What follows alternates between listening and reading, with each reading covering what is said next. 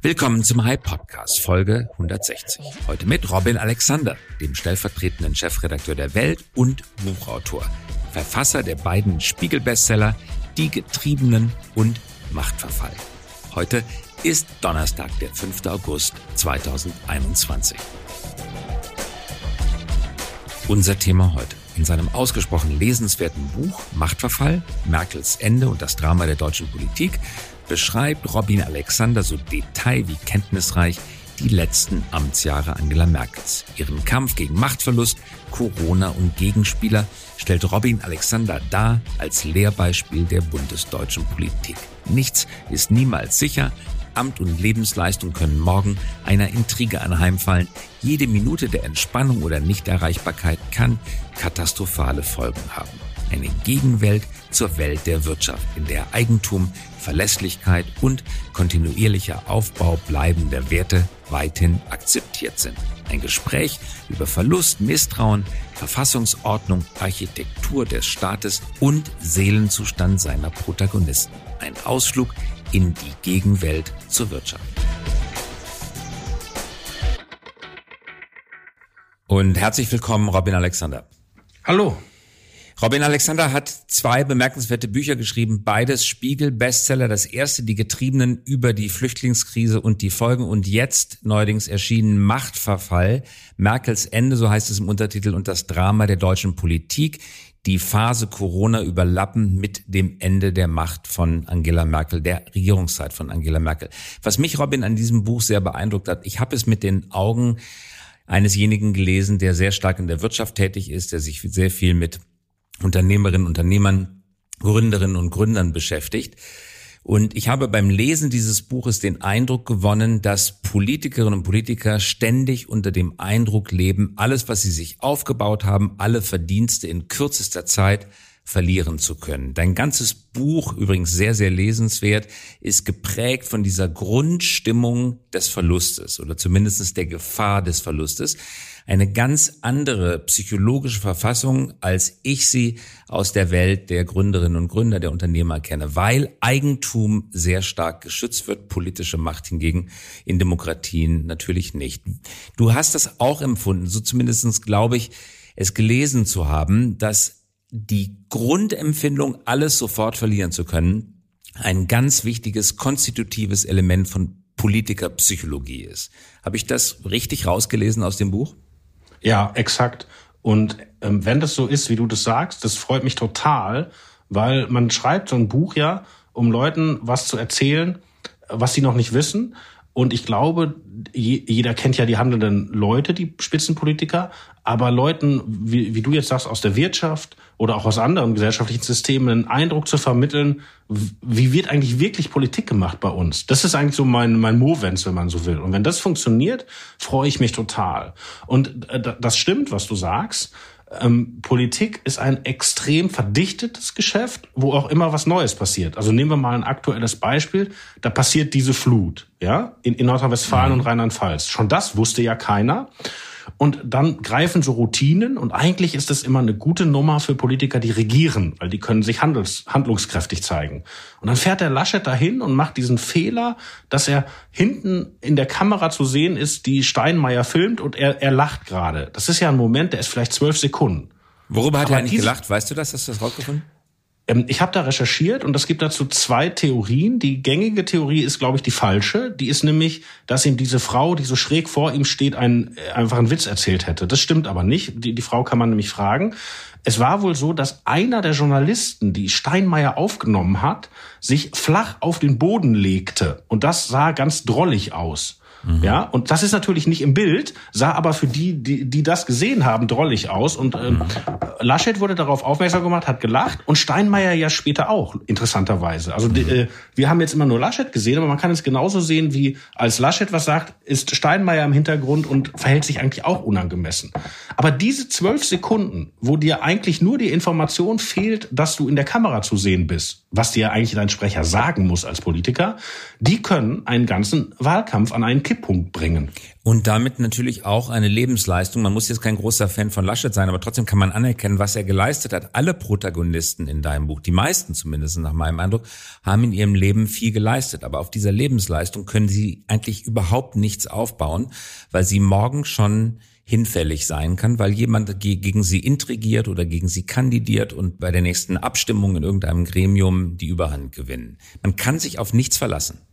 Ja, äh, das ist das, ist das ähm, Grundgefühl dort eigentlich. Und, und selbst jemand wie Angela Merkel, der ja eigentlich seinen Weg gemacht hat, der seinen Platz im Geschichtsbuch gefunden hat, der natürlich auch mit äh, allen denkbaren Wassern gewaschen ist, kommt ja in dieser letzten Amtszeit an Punkte, äh, wo man denkt, das kann jetzt alles noch böse enden. Ne? Also dieser große Konflikt mit, mit Horst Seehofer oder später, als sie, als sie den Parteivorsitz abgeben muss, was sie gar nicht will. Also selbst nach äh, zwölf Jahren Kanzlerschaft und auf der größten Bühne können dich diese Parteiintrigen an den Rand deiner politischen Existenz bringen.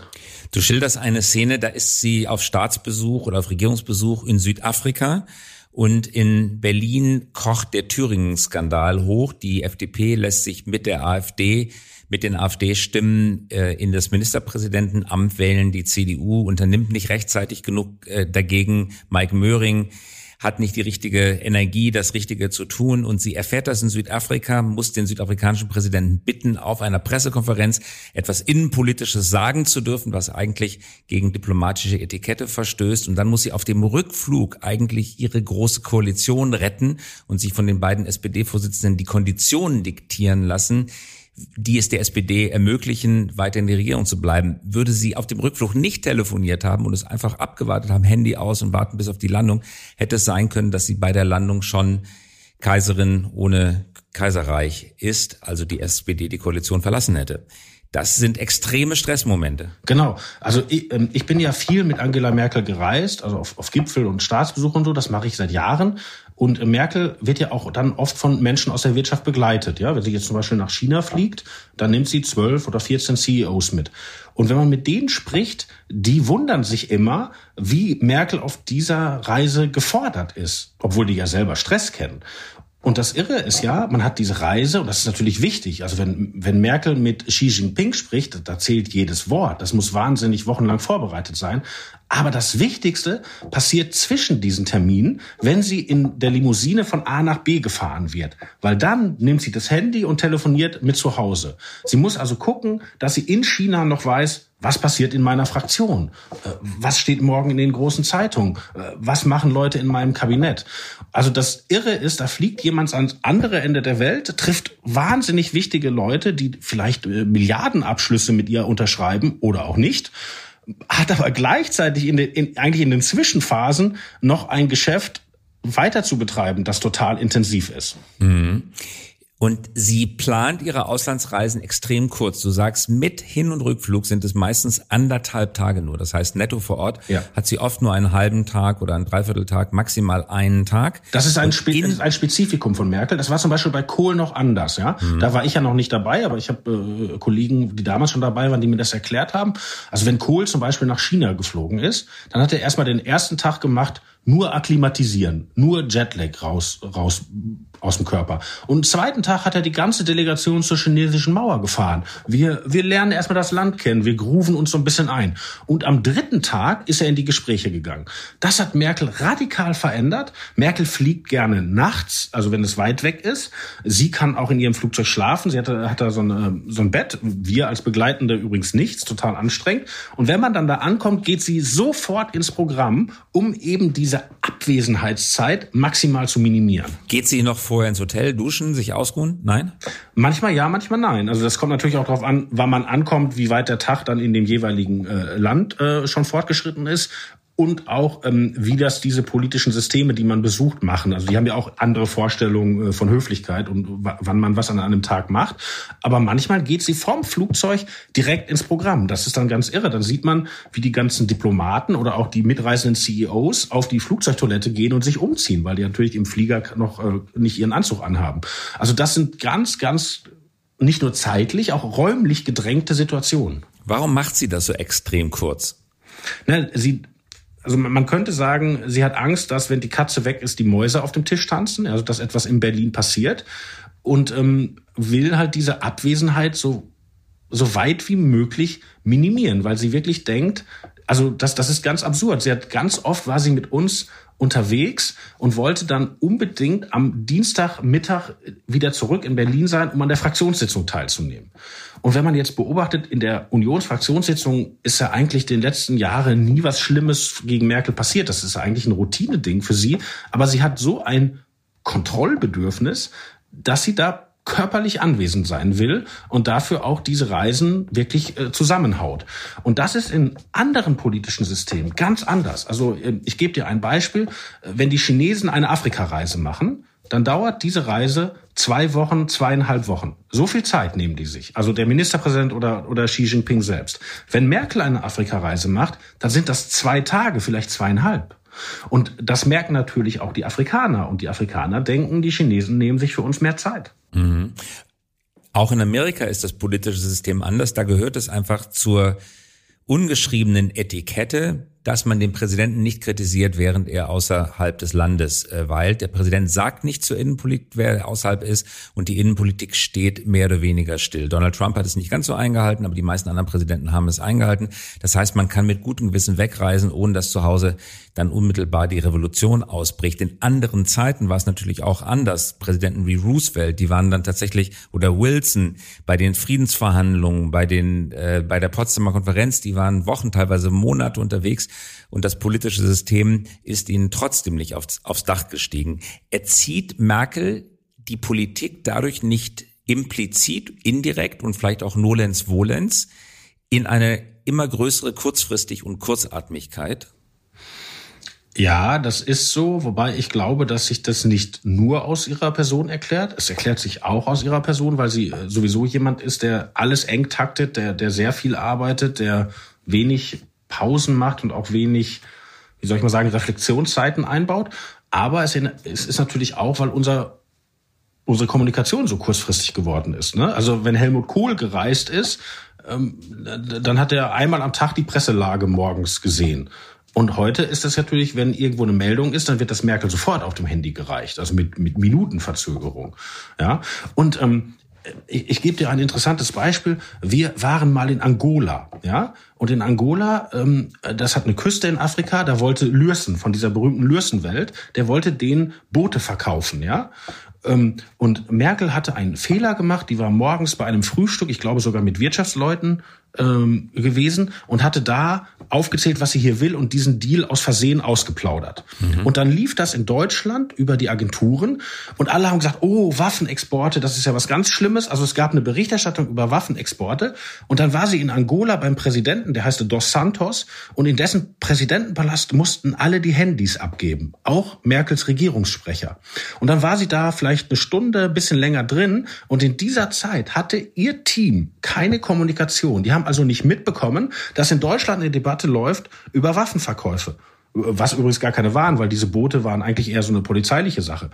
Aber als sie wieder rauskam, hatten sich schon die Sprecher der SPD festgelegt, das geht nicht. Und damit war der Deal tot weil man den politischen Deutschland nicht mehr durchsetzen konnte. Also dieser eigentlich banaler Kommunikationsfehler, du kündigst etwas eine Stunde zu früh an, dein Sprecher darf das Handy nicht mit in den Palast nehmen, das hat den Lürsen damals Millionen gekostet. Der war wahnsinnig geknickt im Flugzeug.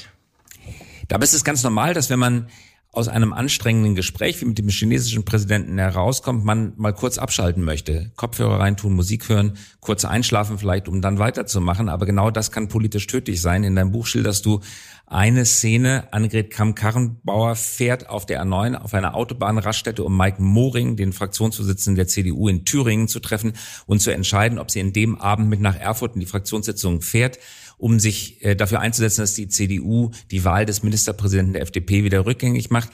Und sie kommt nicht weiter. Sie setzt sich nach dem Gespräch, nachdem sie in Thüringen war, nachdem sie in Erfurt war, setzt sie sich ins Auto, tut die Köpfe rein, hört Musik.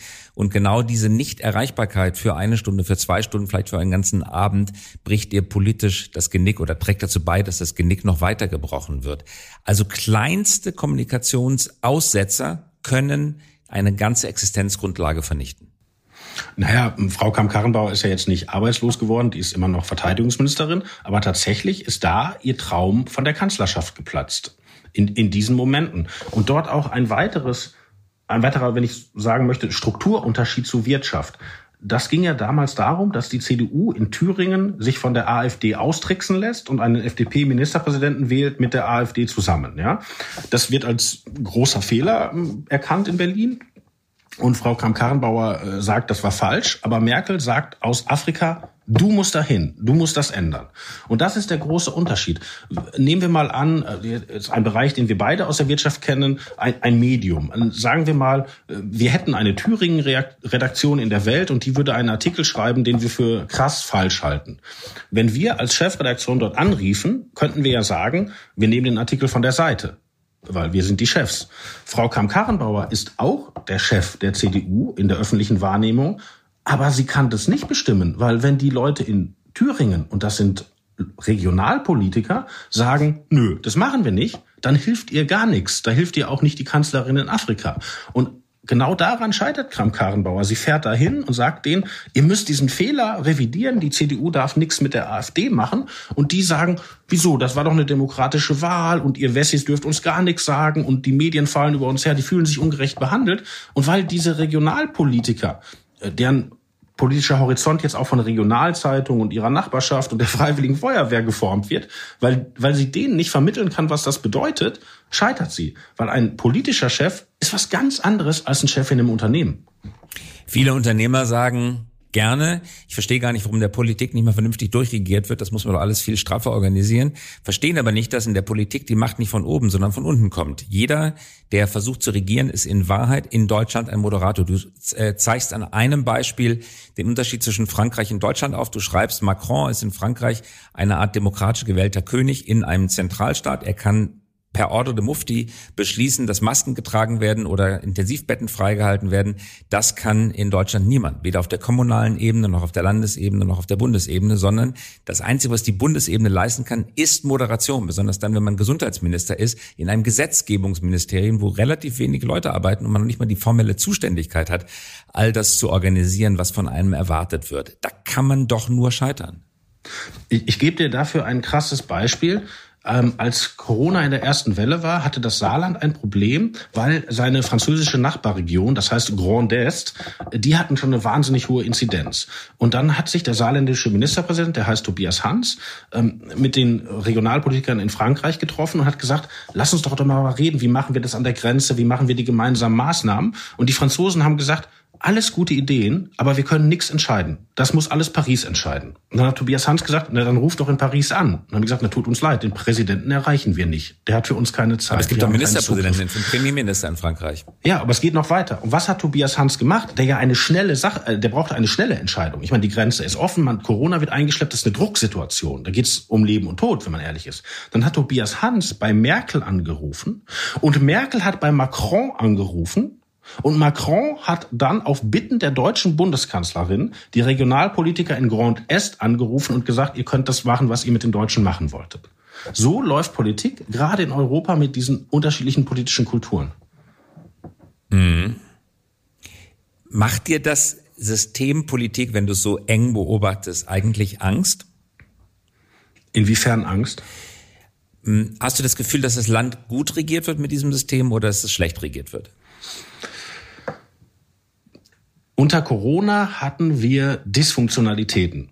Und, und das ist jetzt keine überspitzte journalistische Einschätzung, sondern Angela Merkel hat ja selber gesagt, ähm, was wir hier entscheiden, das reicht nicht. Also dieses Design, das sie aufgesetzt hat, über diese Ministerpräsidentenkonferenz zu regieren, was übrigens gar nicht im Grundgesetz vorgesehen ist eigentlich, das ist an, an sein Ende gekommen. Also da haben wir tatsächlich eine, eine Dysfunktionalität, die auch ärgerlich ist oder auch wirklich schädlich. Aber im Prinzip haben wir ja in Deutschland diesen Aufbau von unten nach oben. Das nennt sich Subsidiarität. Also es wird eigentlich immer auf der kleinstmöglichen Ebene entschieden. Also wenn etwas lokal entscheidend entschieden werden kann, ist es der Landrat oder dann darüber der Ministerpräsident und der, die oberste Ebene kommt eigentlich erst ins Spiel, äh, wenn es halt zum Beispiel Außenpolitik, das kann ja eine Stadt nicht alleine machen. Und damit ist Deutschland nicht schlecht gefahren. Und wenn man sich Frankreich anguckt oder krass zentralisierte Länder wie zum Beispiel Polen, hat man da oft auch absurde Fehlentscheidungen. Und deshalb dieser Reflex zum Beispiel, das hat Annalena Baerbock nach der Flutkatastrophe gemacht, lasst uns alles vom Bund entscheiden. Ich glaube das nicht. Also wenn irgendwo ein Damm bricht und der Landrat ist fit, dann weiß er doch viel eher, wo kriegt er die Sandsäcke her, wo kriegt er die Bagger her, ähm, wo, wo muss er zuerst evakuieren. Also dass die untere Ebene immer dümmer ist als die obere Ebene, das ist eigentlich, nie, das glaube ich nicht. Das, dem, das ist nicht meine Erfahrung mit Politik. Mhm, dümmer muss sie nicht sein, aber vielleicht könnte auch mit etwas weniger Klugheit, aber doch mit etwas mehr Synchronisierung mehr erreicht werden. Ja, da bist du nah bei Angela Merkel. Also Merkel würde bei solchen Fragen, soll es möglichst lokal entschieden werden oder soll es möglichst zentral entschieden werden, immer sagen, wir brauchen einen intelligenten Abstimmungsprozess.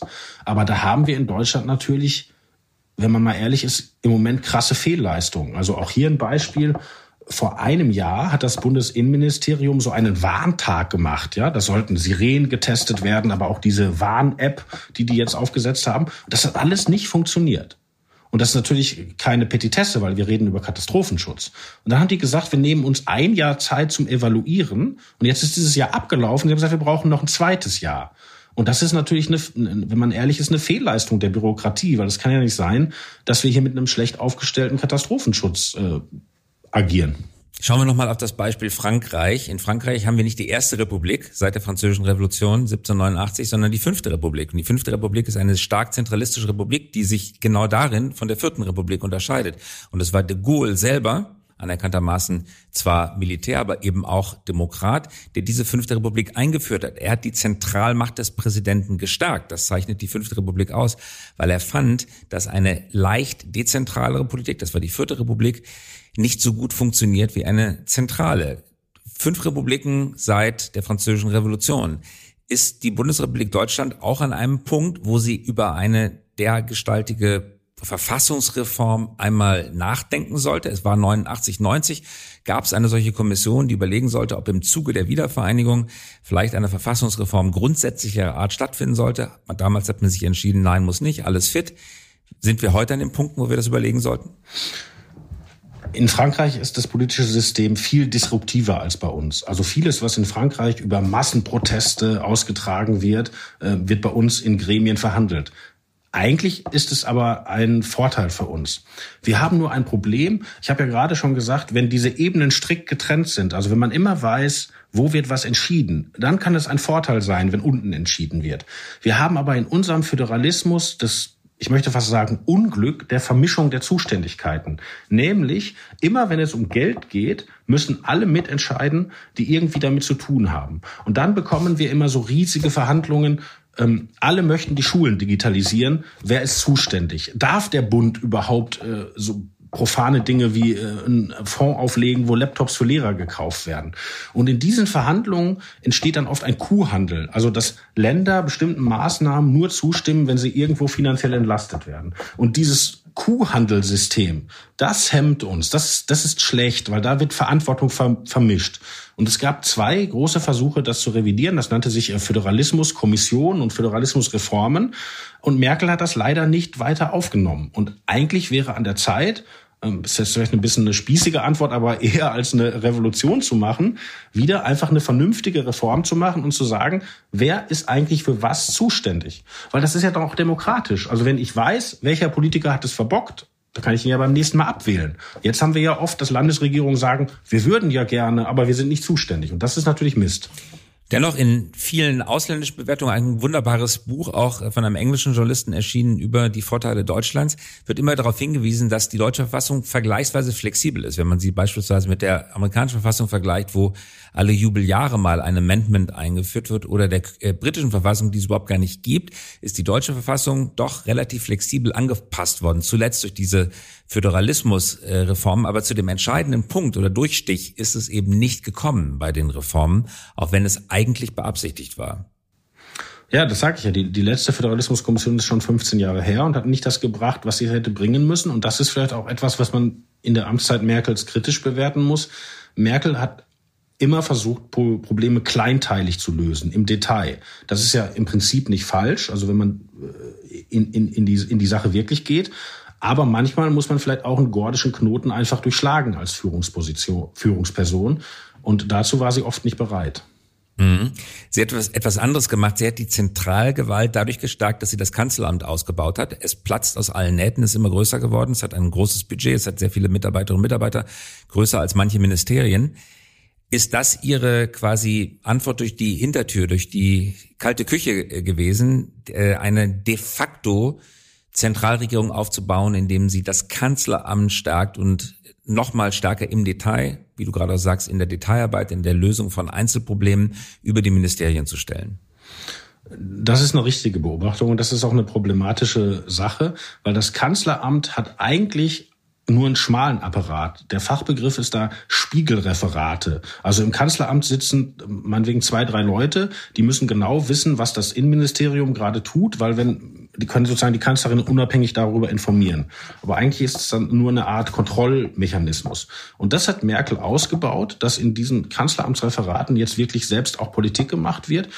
Und zum Beispiel die Europapolitik wird de facto aus dem Kanzleramt gemacht. Die, die, die Politik gegenüber Amerika wird im Kanzleramt gemacht. Oder um mal etwas zu nehmen, was, was länger zurückliegt, du erinnerst dich vielleicht noch dieser epochale Streit über die Laufzeitverlängerung der Atomkraftwerke. Da musste man ja mit den vier Energieversorgern ganz intensiv reden. Und das Umweltministerium und das Wirtschaftsministerium waren sich nicht einig. Und dann hat das einfach damals der Kanzleramtschef Ronald Pofalla an sich gezogen und tatsächlich aus dem Kanzleramt gemacht. Und das ist ein Prozess, der tatsächlich nicht gut ist, weil A ist dieses Amt dann irgendwann auch damit überfordert und B hat man natürlich noch diese eigentlich zuständige Bürokratie, die ja weiter vor sich hin existiert und weiter vor sich hin wurstelt, aber immer weniger zu tun hat. Und äh, da ist in der Tat wäre eine Reform überfällig. Kommen wir zum Abschluss nochmal zurück, Robin, auf das Gefühl der ständig drohenden Verluste. Es geht ja nicht nur um Existenzverlust, Klar, es gibt Altersruhegelder, Übergangsgelder.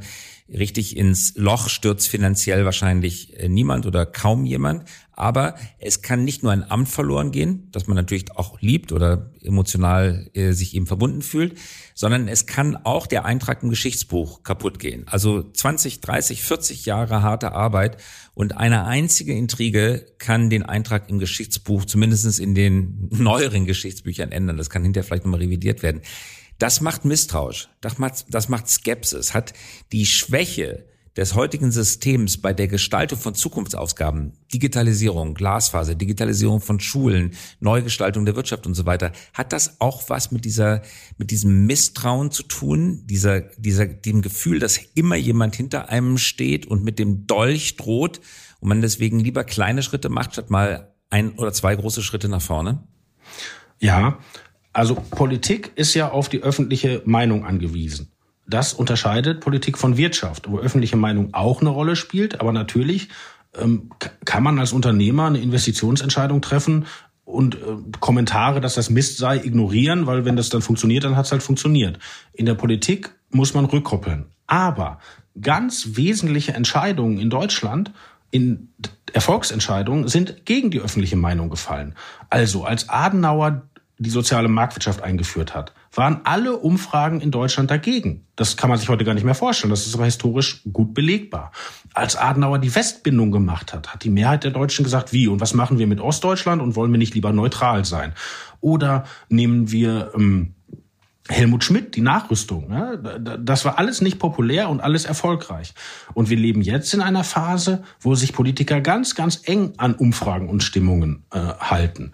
Ähm, auch da sind viele Missverständnisse unterwegs. Also egal, wie man zum Beispiel zur Flüchtlingspolitik von Angela Merkel steht, als sie damals die Grenze offen gehalten hat, war das wahnsinnig populär. Also die Leute haben alle gesagt, Refugees welcome und wie toll ist das. Das war ganz eindeutig. Auch jetzt Merkels Corona-Maßnahmen. Es gibt Protest dagegen. Aber die Umfragen sagen, dass eine breite Mehrheit diesen äh, sehr, sehr doch fast autoritären, gesundheitsorientierten, restriktiven Kurs mitträgt. Und das war doch jetzt auch die große Frage in der Auseinandersetzung Laschet-Söder, die ja in meinem Buch auch geschildert ist. Armin Laschet ist eher ein konservativer Politiker in dem Sinne, dass er sehr auf lange Linien und Pläne setzt. Und Markus Söder sagt ganz offen, wir dürfen den Zeitgeist nicht von hinten sehen. Wir, wir, wir müssen immer auf sozusagen auf der Höhe der Umfragen bleiben. Hm, der Zeitgeist kommt aber nicht aus dem Nichts, sondern der Zeitgeist hat ganz viel mit veröffentlichter Meinung zu tun. Natürlich haben Menschen ihre eigene Meinung und auch ein eigenes äh, Gespür für die Kompassausrichtung, äh, aber dennoch hat die veröffentlichte Meinung eine enorme Wirkung. In deinem Buch, wenn ich es lese, habe ich oft den Eindruck, dass die wahre Macht bei dem Journalismus liegt, zumindest bei denjenigen, die darüber entscheiden, was auf den großen Plattformen, das müssen ja nicht nur journalistische Plattformen sein, das kann auch Twitter sein, das kann auch Facebook sein, was dort gespielt wird. Ist dir das in deiner journalistischen Tätigkeit eigentlich so richtig klar?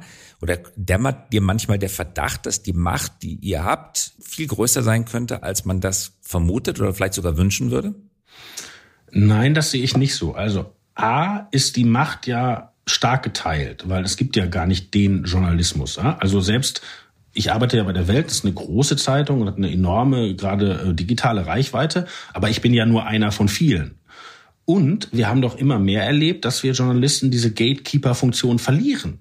Also wenn wir Dinge nicht berichten, dann verbreiten die sich im Netz. Jeder kann einen Podcast starten, jeder kann eine Nachrichtenseite starten und wenn er da gute Inhalte hat, wird er auch wahrgenommen. Also da glaube ich, dass die Macht, also auf jeden Fall des einzelnen Journalisten, in den letzten eineinhalb Dekaden eher geschrumpft ist. Mhm. Und dennoch, in deinem Buch referierst du sehr oft Szenen mit Politikern, die in einer bestimmten Situation, ich denke beispielsweise, äh, Söder trifft sich mit dem Ministerpräsidenten äh, in Berlin in Vorbereitung der Schulschließung, indem sie darauf achten, was die Welt, was die Süddeutsche, was Bild, was die FAZ schreiben. Da kommt Twitter gar nicht so oft vor. Das sind die traditionellen Medien. Jetzt könnte man sagen, die Politiker sind vielleicht selber noch ein bisschen zu traditionell in ihrer Medienwahrnehmung. Aber dennoch habe ich in deinem Buch den Eindruck gewonnen, dass es vor allen Dingen die traditionellen Medien sind, die solche Meinungen und solche Stimmungen prägen. Und ein zweiter Eindruck beim Lesen seines Buches, dass obwohl natürlich jeder einzelne Journalist, ich kenne das aus der eigenen Berufserfahrung, für sich in Anspruch nimmt, kontrazyklisch zu arbeiten, ist der Gesamteffekt doch ein prozyklischer. Das heißt, wir begeben uns in Hypes, schreiben ein Stück weit auch ab, zumindest, dass wir uns anstecken von den Sentimenten anderer Redaktionen. Und das hat einen quasi äh, frequenzverstärkenden, amplitudenverstärkenden Effekt. Das ist ein Problem. Ähm, ich finde auch, dass wir im Journalismus meinungsmäßig zu nah beieinander sind. Äh, also wir sind uns alle zu ähnlich, ähm, von dem, wie wir die Welt sehen, von dem, aus welchen Familien wir kommen, von dem, auf welchen Unis wir waren. Also wir müssen da diverser werden. Und ich meine mit divers nicht, dass wir äh, mehr Hautfarben und geschlechtliche Identitäten einbringen sollen. Das können wir auch machen. Aber dass wir andere Sichten auf die Welt haben müssen. Ähm, und das ist ein Schwachpunkt. Aber ich versuche, ich versuche da auch ein bisschen gegenzuarbeiten. Also ich, ich gebe dir ein Beispiel. Ich war jetzt am Wochenende in Polen. Laschet hat eine Reise gemacht nach Polen zum Jubiläum des Warschauer Aufstandes und hat da die führenden Politiker getroffen, also den Präsidenten, den Ministerpräsidenten. Und ich habe nicht die Geschichte geschrieben, ist das jetzt die nächste Laschet-Panne und wie guckt er in die Kamera, sondern ich habe geschrieben, wie würde dieser Politiker eigentlich Außenpolitik machen, wenn er Kanzler wird, was ja keine triviale Frage ist. So, so ein Stück steht dann vielleicht mal einen Tag lang ein bisschen neben dem Mainstream, aber ich glaube, langfristig zahlt sich das für so eine Marke wie die Welt aus oder würde sich aber auch für unsere Konkurrenten auszahlen. Mhm. Allerletzte Frage. Dein Buch heißt Machtverfall. Das Macht, das Wort Macht kommt darin vor. Findest du persönlich, kannst du das nachvollziehen, dass Menschen so viel tun und sich so viel Leid auch selber zufügen, indem sie in der Politik tätig sind, für die Macht, die sie in den Händen halten. Ein Beispiel, ganz winziges Beispiel aus einem Buch ist mir sehr in Erinnerung geblieben. Annette Schawan, wir erinnern uns an sie, musste als Ministerin zurücktreten wegen auch äh, einer Plagiatsaffäre und Merkel hat sie dann aufgefangen und hat sie zur Botschafterin am Vatikan gemacht. Das heißt, diese Frau kann jetzt in Rom leben, ist natürlich ein völlig unbedeutender Posten. Ich weiß gar nicht, was sie da Tag äh, ein Tag aus macht.